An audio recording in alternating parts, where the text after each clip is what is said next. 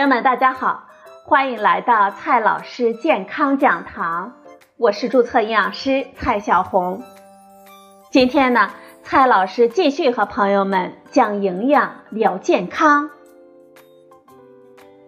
今天我们聊的话题是夏季的食品安全问题。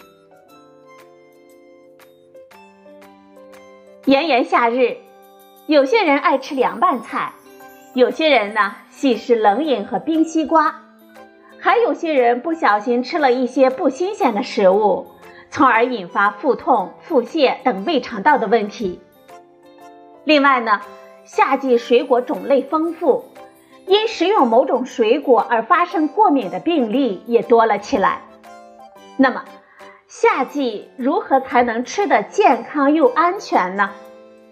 今天呢，我们就聊这个话题。首先呢，我们先来看一下夏季的凉菜制作是有讲究的。夏季凉拌菜清凉爽口，味美色鲜，很受我们大家的欢迎。不过呢，这夏季食用凉拌菜啊，我们一定要注意饮食卫生。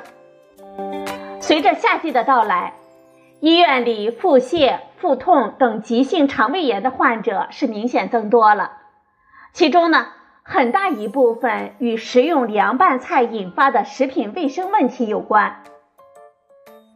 夏季气温比较高，我们在处理凉拌菜的时候，如果没有清洁卫生的环境，菜品当中就会有细菌的残留，细菌呢。在高温下快速的繁殖，进而导致腹泻。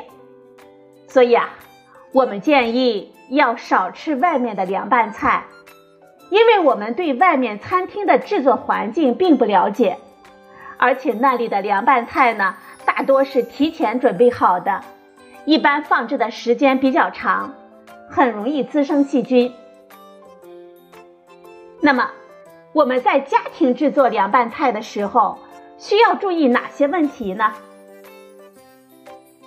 首先是第一点，我们要挑选新鲜的蔬菜，用流动的清水多冲洗几遍。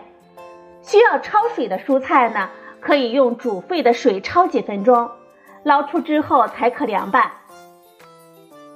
第二点注意事项，我们在制作凉拌菜的时候，刀具、案板、筷子和器皿等等。我们要用开水冲烫晾干之后再使用，切忌用切肉的刀来切菜。第三点注意事项：凉拌菜呢，我们要吃多少拌多少，拌好的菜呢应该一次吃完，没吃完的凉拌菜哪怕是放进了冰箱，也难免滋生细菌。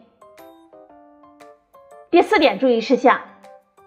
吃凉拌木耳和银耳的时候，我们最好用温水泡发，并且及时使用，不要食用隔天泡制的银耳、木耳及其制品，因为在夏季高温潮湿的环境之下，长期泡发的木耳和银耳很容易受到椰毒假单胞菌的污染，而产生米酵菌酸毒素。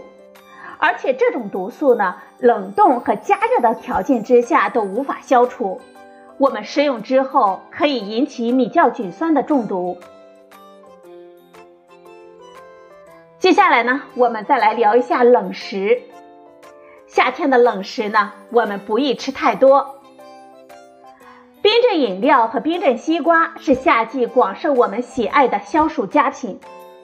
很多朋友在大汗淋漓、口渴难忍的时候，都会拿出冰镇的饮料和冰镇的西瓜来解渴。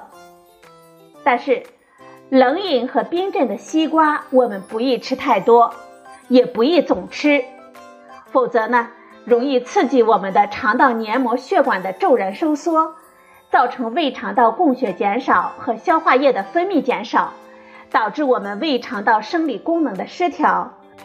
诱发上腹部的疼痛和腹泻等症状。所以啊，在夏季呢，我们吃冷食一定要有节制。即使天气再热，我们也要尽量的不要吃刚从冰箱里拿出来的冷饮和冰镇的水果。胃肠道功能比较虚弱的，本身就有肠胃疾病的人以及老人、儿童最好不要喝冷饮和不吃冰镇的水果。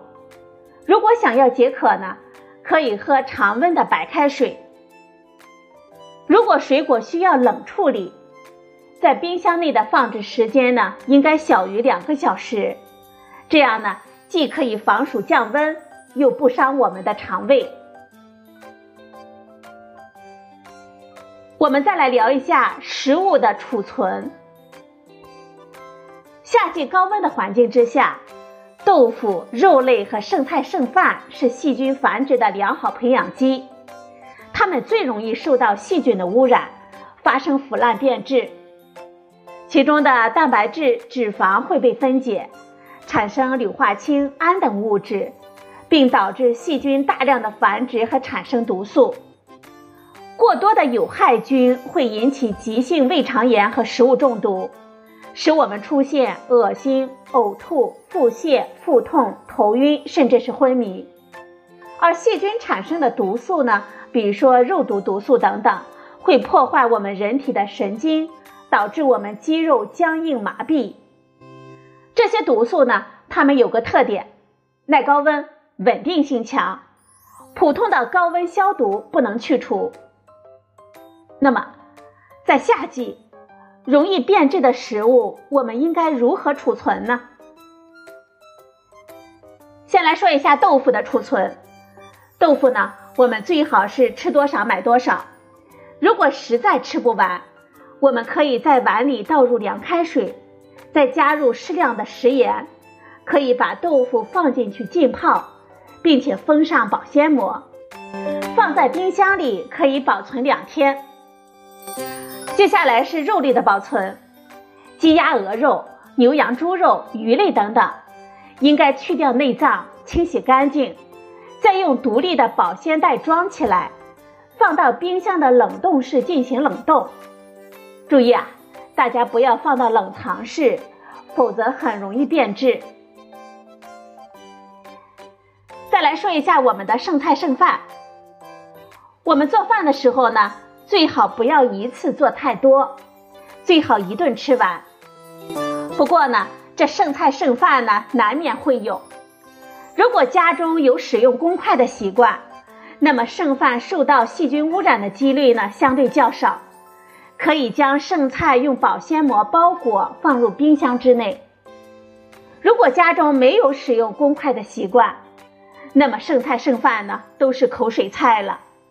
隔夜的剩菜当中，亚硝酸盐和细菌的含量会增加，我们不建议再食用。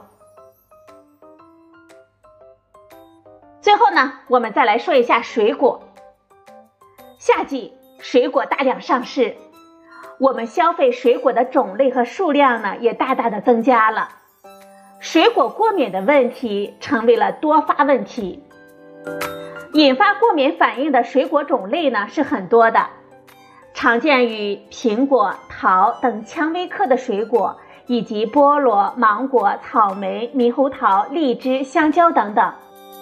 引发过敏的原因呢是这样的：我们第一次吃某种水果的时候，过敏体质的人，他们体内会产生一种抗体；再次吃这种水果的时候，接触该抗原而发生抗原抗体反应。